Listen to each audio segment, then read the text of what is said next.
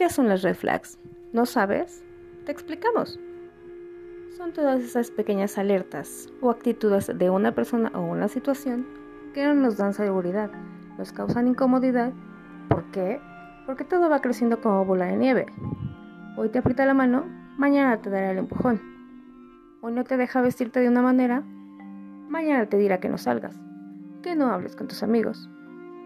Si un niño no se quiere ir con un adulto o no le gusta estar en una casa o en algún lugar, por algo será. Alerta.